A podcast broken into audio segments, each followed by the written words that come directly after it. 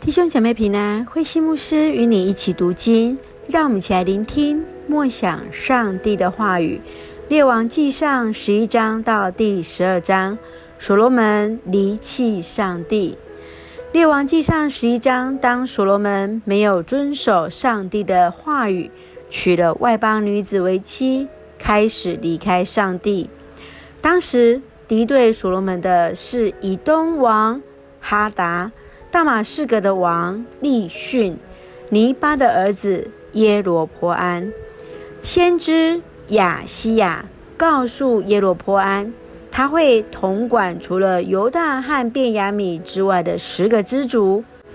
分裂的初期，耶路撒冷还是信仰中心，因此耶罗波安铸造了两头金牛来让百姓崇拜。让我们一起来看这段经文与思想。请我们来看第十一章第六节，他得罪了上主，没有像他父亲大卫那样顺从上主。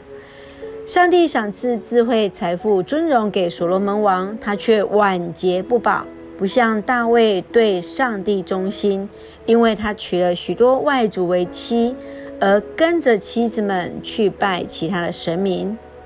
不仅有知识才有财富，有财富才有自由。更是因为自由是为了让我们能够更忠于上主，我们的上帝。你对上帝有忠诚吗？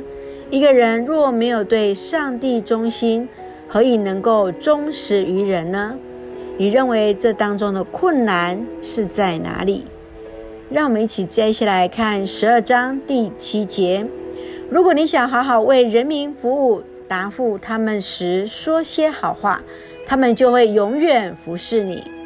耶罗波安继任王位，北以色列支派的领袖期待新的王不会像过去所罗门王朝要为他的建设而纳重税服劳役。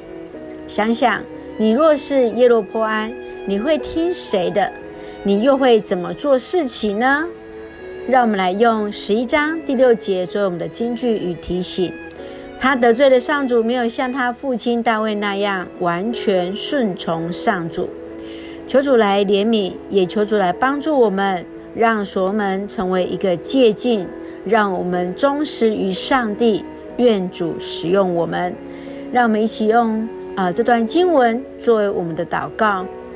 亲爱的天父上帝，感谢你与我们同行，保守我们一切平安。